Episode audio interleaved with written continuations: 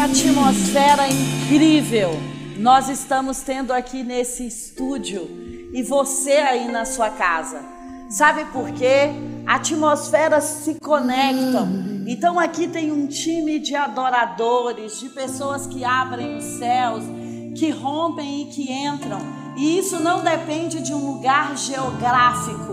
Isso depende de uma conexão. E essa mesma frequência que está aqui eu acredito que está aí na sua sala de jantar, na sua sala de TV, com você no carro, com você indo para casa da sua tia, da sua avó, eu não sei, mas sabe, eu sei que Deus tem conectado o mundo por uma frequência e os céus têm passado por ela. E independente do lugar que nós estamos, nós aqui nesse estúdio e você aí, nós estamos conectados pela mesma frequência. Sabe por quê? Porque Deus liga o universo por um nome. Deus liga o universo por um sangue. Deus liga o universo por uma fé. Deus liga o universo por um posicionamento.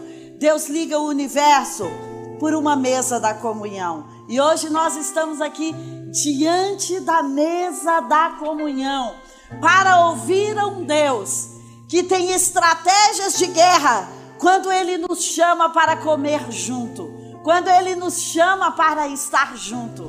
Então, eu tenho pensado de forma especial que esse é um tempo em que o nosso destino profético, que a nossa missão profética, aquilo que Deus chamou você e a mim para realizar nesse mundo, nesse tempo, nessa geração, está avançando, sabe? Eu acredito que Deus está nos chamando para nos posicionar. Qual é o seu lugar nessa guerra? Qual é o seu lugar nessa batalha? Nessa batalha corporativa, nessa guerra corporativa? Eu vim aqui para te fazer essa pergunta. Existem guerras que levam o nosso nome. Mas nós fazemos também parte de uma guerra corporativa. Você lembra as tribos? Elas estavam ali e cada uma delas tinha uma função peculiar, singular, aonde a força delas era estendida ou brilhava melhor em uma guerra. Cada uma delas estava posicionada em um lugar para ter uma micro vitória. E eu acredito que eu e você temos guerras pessoais, sim. Precisamos de estratégias para as nossas guerras pessoais, sim. Mas sabe, isso são micro vitórias diante da guerra que Deus nos chama para guerrear juntos. Então, você faz parte de uma guerra corporativa. Vamos pensar nisso juntos. E quando eu penso na Santa Ceia, eu penso num dia de alinhamento. Eu penso num dia de libertação. Eu penso num dia de sabá. Sabe o que era o sabá? O povo resolvia, e os judeus resolviam, não, até hoje isso é um decreto, né? O, o, na Torá diz assim: o sabá é uma lei moral, ou seja, é uma lei para valer, não é uma lei, é uma lei moral. Então tem a ver com o moral daquela nação. Então eles tiravam o sabá, sabe para quê? Para se encontrar com Deus. Eles tiram, aliás, o sabá, eles fazem o sabá, eles consagram um dia de descanso, e às vezes a gente fica nessa palavra, dia de descanso, mas é muito mais que isso. É dia de alinhamento. É dia que nós vamos receber a força e a porção necessária para a próxima semana. Que nós vamos alinhar coisas que talvez nós desalinhamos de segunda a sexta. E eu vim para cá pensando que todos os meses eu e você temos essa oportunidade de estar diante da mesa do alinhamento. Estar aqui para um tempo de visitação, de comunhão, de ouvir o Pai, de deixar aqui na face dele a nossa dor, a nossa angústia e de levar o perdão, de levar o suprimento, de levar a profecia para aquela semana, de levar a força para aquela semana. Então, eu penso que esse dia de ceia, ele é um dia peculiar no mês. Ele é um dia que nós vamos trazer aqui para Deus as estratégias que o inferno tem usado contra nós e que nós vamos falar, Pai, como nós podemos diluir essas estratégias. Pai, como nós podemos ter uma, uma outra estratégia, uma contra-estratégia para desfazer o império das trevas que se levantou sobre nós no mês de julho, por exemplo. Então, esse é um dia super especial, onde é óbvio, nós vamos. O primeiro suprimento que nós recebemos é o poder do sangue de Jesus. Mas eu acredito que esse é um dia que talvez algumas prisões estavam sobre nós e nós vamos quebrá-las, porque é um dia que você se assenta na mesa com o Pai. E quando você se assenta na mesa com Ele, o que vai acontecer? Você vai vê-lo face a face. Você vai estar aqui olhando para a face dele. Você vai estar aqui recebendo da face dele. Você vai estar aqui recebendo da presença dele. E quando você está na presença de alguém que criou o mundo e o mantém pelo poder da palavra até hoje, o que você pediria a ele? Então você está numa guerra. Mas qual é o suprimento que você precisa para a próxima estação da sua guerra? Então eu penso que quando nós nos posicionamos na presença dele, nós recebemos o suprimento. E esse é o convite da Santa Ceia: se posicionar na presença dele. Quando eu penso em mesa, uma das passagens que eu mais amo é quando Davi fala assim: Onde está Mefibosete? E que o pessoal diz assim: Olha, ele está lá em Lodebar, num lugar esquecido.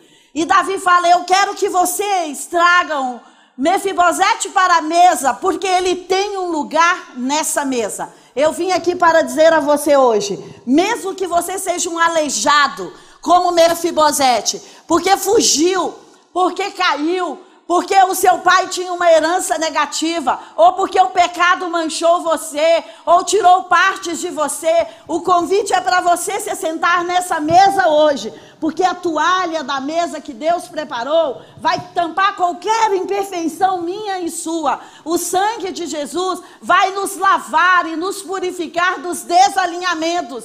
Então Davi fala: Olha, senta ele aqui. Ele vai comer com um dos meus príncipes. E sabe mais? Ele vai ter sempre esse lugar na mesa. Deixa eu te dizer: você sempre tem um lugar na mesa do Pai. E hoje é esse dia que nós vamos usufruir e estar posicionados na mesa. Para quê? Para receber da presença dele. Quando você vai jantar, por exemplo, com o presidente, com um rei, com um príncipe, e que você está ali posicionado na mesa dele, é, observando a face dele, observando como ele come, é impossível você não receber um suprimento da grandeza, do equilíbrio, da plenitude, da harmonia.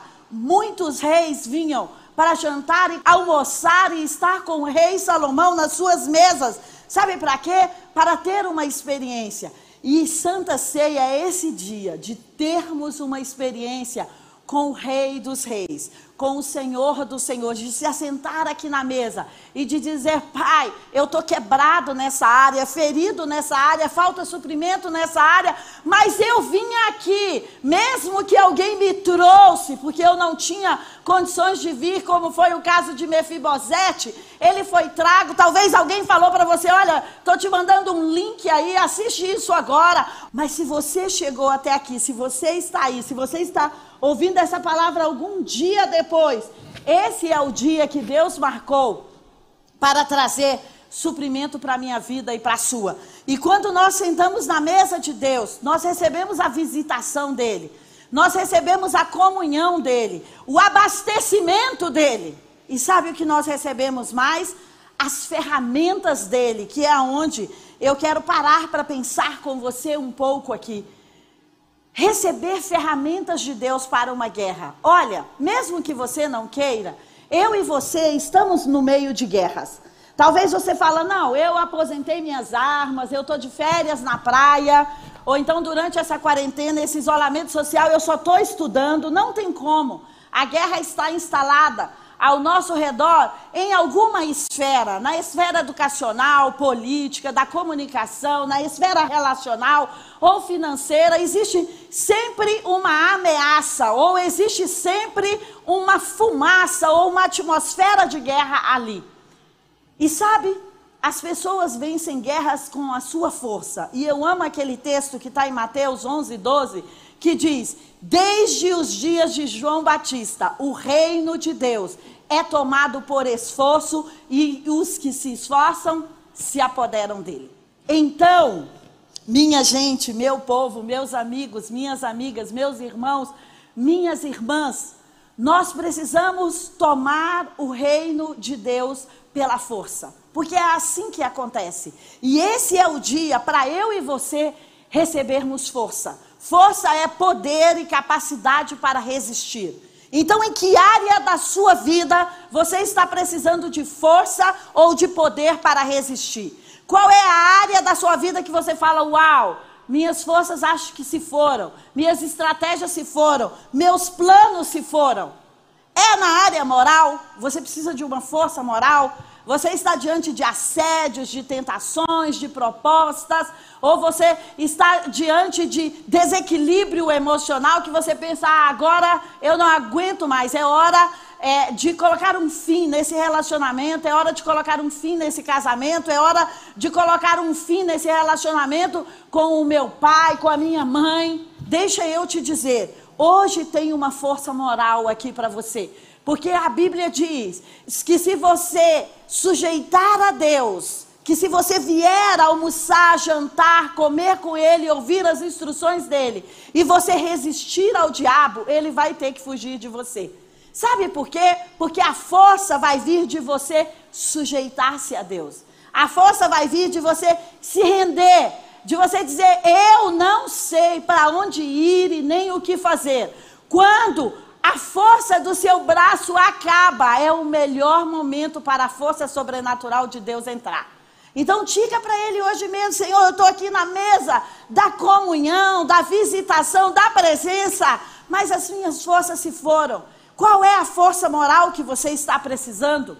Eu acredito que nós vamos receber hoje também uma força para resistir, para ser violento com o reino das trevas. Se você vai ver aquela história lindíssima de Golias e de Davi, o que Davi tem é uma força violenta para resistir. Por quê? Porque o exército estava lá paralisado pelas ameaças. Você está paralisado por alguma ameaça das pessoas, do mundo espiritual? Essa semana eu fui ameaçada. E quando nós somos ameaçados, nós podemos nos render e dizer: não dou conta mais mas nós podemos vir na mesa da presença e dizer: Pai, me dá o pão da força, me dá o pão da violência, o pão da resistência contra essas ameaças. Que quando eles ouvirem a minha voz, eles caiam fora. Então, eu acredito que, como Davi, você não vai precisar usar a armadura de ninguém. Pode ser que pessoas tenham te emprestado estratégias, armaduras, roupas, formas de vencer, tudo isso pode ser uma inspiração para você, mas não é o modelo para você. O modelo para você vencer a sua guerra pessoal, ele está aqui, ó, na presença, na mesa da comunhão. Sabe por quê? O que eu mais amo, e esse ano eu estou lendo a Bíblia sobre esse viés, de ver como Deus é um estrategista. Sabe aquele autor que escreve as armas da sua guerra, as armas da persuasão, é, tem, aqui, tem tantos livros né, sobre as, a arte da guerra. Olha, deixa eu te dizer, eles tiraram tudo isso daquilo que Deus ensinou o seu povo fazer. Se você vai ler Números, Levíticos, Deuteronômio, Josué, você vai ver quantas estratégias de guerras estão espalhadas por ali. Quanto Deus fala, olha, você venceu assim, mas agora você vai vencer diferente. Se você olhar, nem Abraão, nem Moisés, nem José, nem Josué, nem Débora usaram as mesmas estratégias para vencer guerras diferentes. Quando aparecem inimigos diferentes, Deus dá também estratégias diferentes. Então o povo estava ali olhando para o exército de frente de Golias com as mesmas estratégias de guerra. Eles, olha, a gente venceu Saul, as demais guerras com essa estratégia. É o melhor que temos. Mas chega um menino que ouve a Deus, que estava sentado na mesa da presença, e ele fala: Olha, eu sinto muito para todo esse arsenal de guerra, mas o que vai dar certo é a minha estratégia simples. Deixa eu te dizer, talvez o que você precise fazer para ganhar essa guerra é simplificar as estratégias. É dizer: Olha, eu tenho força e violência para resistir desta forma. Então acredite em você. Porque quando você acredita em você, essa é a maior estratégia de guerra que você tem. Tem um episódio super engraçado. Eu amo assistir séries e eu assisti Supergirl com a Caris. E na, na primeira temporada de Supergirl tem um, um, um, episódio super engraçado, super fantástico e que fala de força. A, a, cidade toda tinha sido tomada ciberneticamente e eles tinham atacado o cérebro, então todo mundo era um robô. E aí a Supergirl e o time dela, que tinha uma cientista lá, fala como que a gente pode cancelar ter feito a cidade inteira aqui de robô. Então aquela cientista fala: olha, vamos atacar esse outro lado do cérebro que eu não sei dizer. E Supergirl, você vai dizer para as pessoas qual é a força delas. Isso compete contra qualquer ataque cibernético. Se você põe a sua força o coronavírus, o Covid 1, 2, 3, 4, 5, 19, 25, não é páreo para você. As guerras cibernéticas que estão vindo não é páreo para você. Porque se você fala, a minha força, a minha estratégia simples é essa para vencer, deixa eu te dizer, o mundo espiritual se alinha com você e vai com você. E não tem nada que pode parar você quando você está na sua força, quando você recebeu da mesa da presença. E eu acredito que nós estamos recebendo ainda forças para amarrar e soltar. Sabe quando a Bíblia diz: olha, o que você ligar na terra vai ser ligado no céu, e o que você desligar na terra também vai ser desligado no céu. Isso é quando você está na mesa da presença, você recebe as imprecações, os decretos, as profecias que podem rachar os céus, a humanidade, a terra, a política, a economia. Então, quando você se alimenta da mesa, você tem o poder para fazer decretos. O que, que você gostaria de decretar? Para a prosperidade? Ou qual é o inimigo que você quer lançar um decreto? Eu não estou falando sobre pessoas, sobre o seu inimigo invisível, sobre aquilo que está atrás das pessoas. Então, deixa eu te dizer, é na mesa da comunhão que a gente recebe essa força para fazer decretos, para ligar e para desligar. Outra coisa, nós recebemos a força para continuar o nosso destino.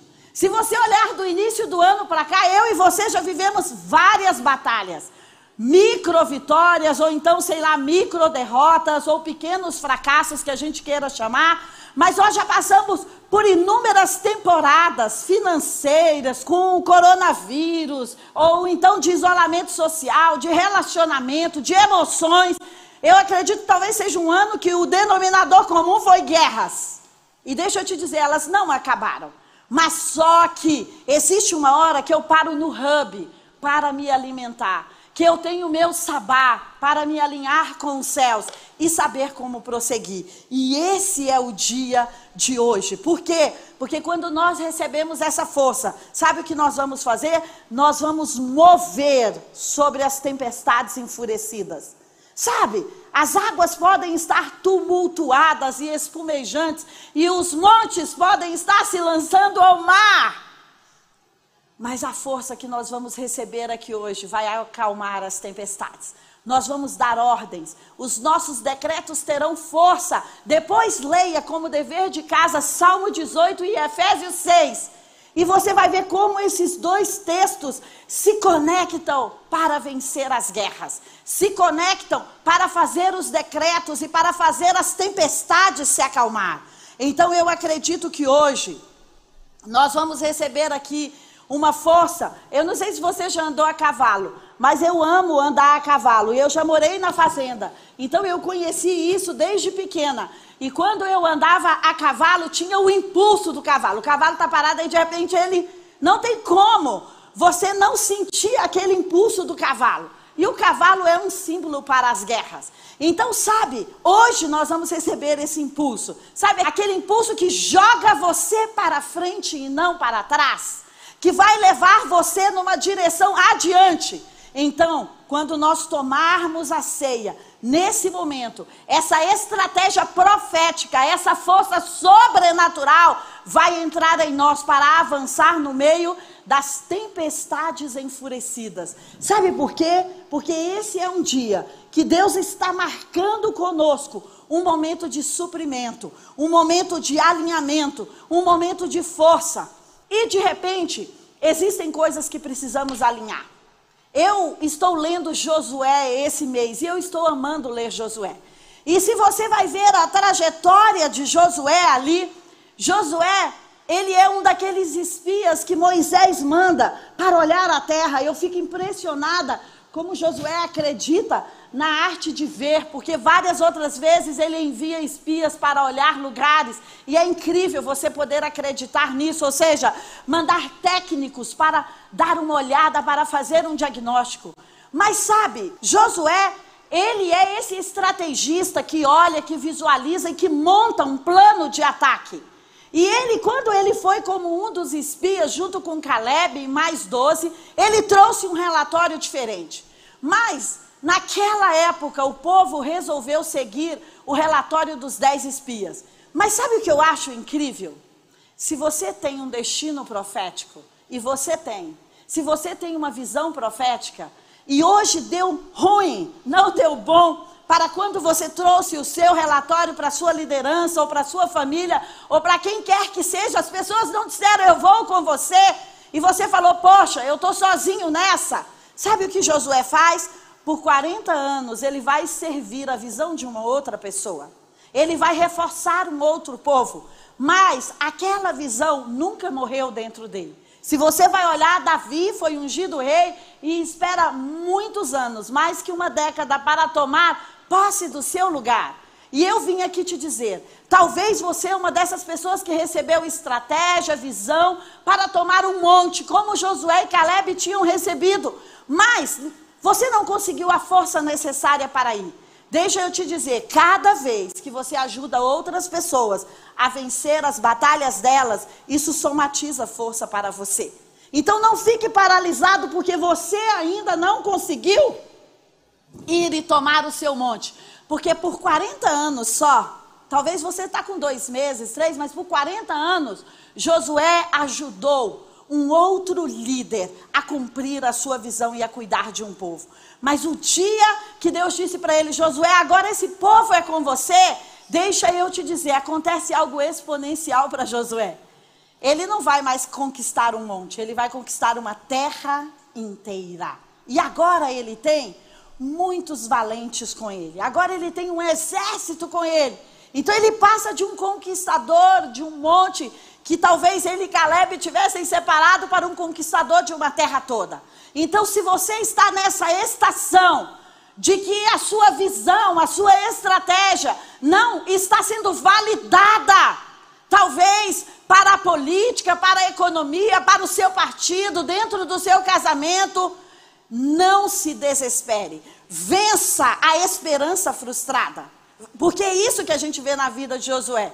Que dia você viu Josué reclamando durante o percurso dele com Moisés? Eu vejo ele reclamando depois, eu vou te mostrar. Mas antes não, porque ele está ali firme ajudando um líder. Então deixa eu dizer para você, seja firme, porque vai chegar a sua hora. Se existe uma voz gritando dentro de você, eu amei quando o Paganella falou aqui no início, esse é um novo tempo. E esse é um novo tempo novos destinos, novas posições, novos tempos estão abrindo-se para nós. Será que não é o seu tempo?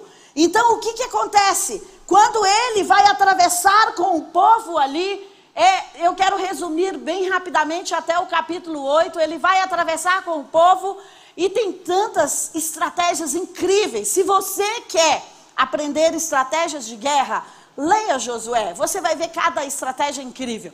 Mas ele vai ali e ele manda espias para ver sobre Jericó e tudo bem. Ele cumpre ali aquilo que Deus deu para ele como Jericó e Jericó cai. Mas Deus tem algo sobre Jericó. Porque Deus tem instruções diferentes. É isso que nós precisamos entender. Se você não lembrar de muitas coisas, só lembre disso. Deus não vai dizer para você vencer a guerra das mesmas formas. Não tem sido assim comigo por 30 anos que eu conheço a Jesus aproximadamente. Cada guerra tem uma estratégia diferente. E Josué vence de uma forma fantástica. Você lembra da estratégia? Eu não vou te contar, vai lá ler. Mas é uma estratégia super diferente como ele vence Jericó e dá certo. E depois ele vai andando ali, caminhando com o povo, e a próxima cidade é Ai. E, e o pessoal fala: olha, já que vencemos com tanta facilidade, ele fala: eu nem vou, eu vou mandar uns guerreiros, porque de novo espias foram lá olhar Ai. E eu vou mandar uns guerreiros, e esses guerreiros vão dar conta de Ai. Só que não é bem assim. Só que não, como diz a e a Caris, eles voltam derrotados. Por quê? Porque tinha um dos seus líderes principais, ele havia descumprido um mandamento sobre Jericó. Deus disse: não pegue nada dos despojos. Mas em Ai você vai ver uma instrução diferente sobre despojos. E aí ele pegou. E Josué precisa parar, fazer aquele alinhamento, santificar a lei da época era apedrejar, destruir aquela família. Então aí Josué está aqui, Josué fala: tá, Deus, eu estou aqui agora alinhado. Foi a hora que você vê Josué chateado lá, um pouco antes dele descobrir sobre isso. Ele, Deus, você me trouxe aqui para a gente ser comido nesse deserto e tudo, tudo isso. Aquela história que a gente ouve de Moisés também, porque na hora que a nossa esperança está vendida ou enfraquecida, nós precisamos vir na mesa da presença. E talvez hoje você quer dizer, como Josué e Moisés, algumas vezes, Deus, eu estou aqui enfraquecido, eu não sei o que fazer, mas vem para a mesa, vem comer com o Pai, que você vai sair diferente. E Deus diz para ele: Eu vou te dar uma estratégia para vencer Ai. E essa estratégia não tem a ver com força, tem a ver com estratégia. Eu vou te dar uma inteligência. E eu não tenho como te contar toda a história, depois você confere no capítulo 8. Mas o resumo é o seguinte: o que eu acho mais fantástico ali, que eu não poderia deixar de te falar, é que quando aqueles valentes de Ai olham que Josué de novo está ali sitiando, tentando Sabe o que eles fazem? E que eu quero falar para você, preste muita atenção nessa hora. É aonde nós perdemos muitas vezes. Aqueles valentes de Ai dizem assim: eles se posicionaram da mesma forma que antes. Então é só utilizarmos a mesma estratégia de guerra. Quando eles usam a mesma estratégia de guerra, eles são capturados, porque Josué por uma direção de Deus, tinha montado uma emboscada naquela cidade. Tudo bem que tinha um time ali para chamar a atenção deles, mas o time que ia destruir a cidade estava lá no ocidente, em outro lugar. Então, muitas vezes, muitas vezes, muitas vezes, eu e você perdemos batalha, sabe por quê? A gente diz, eu venci ontem. E esse inimigo, ou essa comunidade, ou esse líder político, ou essa pessoa, ou esse demônio, ou sei lá, essa força espiritual do mal, se posicionou da mesma forma, vou usar a mesma estratégia. Isso é um lápsio do seu cérebro, porque o seu cérebro fala, eu sei como fazer. Não confie no eu sei. Não confie na força do seu braço. Foi assim que Ai foi destruída. Confie na presença. Fala, Deus, o cenário parece igual mas o que tem de diferente aqui? Abre os meus olhos para eu ver o que eu não estou vendo. Porque foi assim que Ai foi destruído. E depois que Ai foi destruído, eu queria tanto te contar essa história, mas não vai dar tempo. Sabe o que Josué faz? Ele faz um altar. E ele oferece holocaustos e ofertas pacíficas. E eu acho tão incrível porque de tempos em tempos, se você vai ver a história de guerreiros, eles param.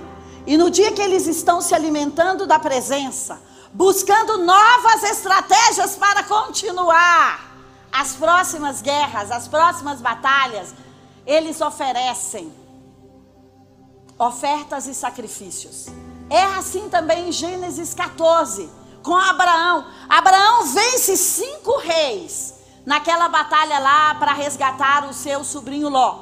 E ele fala: a primeira coisa que eu preciso fazer, depois que eu venci algumas guerras e batalhas, porque muitas outras guerras e batalhas estavam pela frente, é parar e oferecer um despojo daquilo que eu conquistei. Diferente de Jericó em Ai, as pessoas podiam ficar com gado, não podiam ficar com tudo, mas puderam ficar com alguns despojos.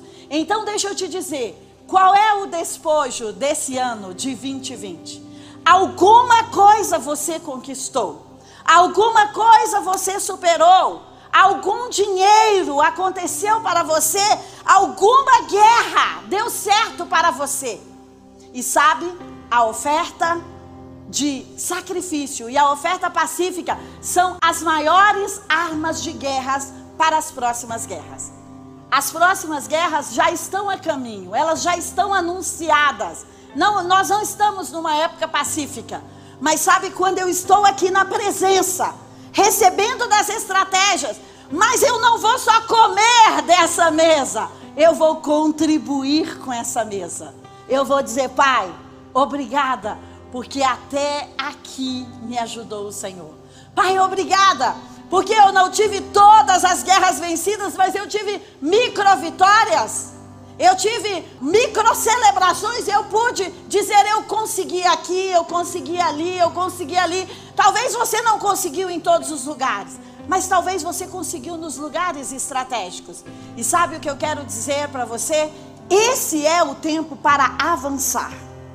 É isso que eu vim dizer para você. Vamos comer como Elias e vamos avançar, porque a nossa missão come Elias e anda, porque a sua missão não terminou.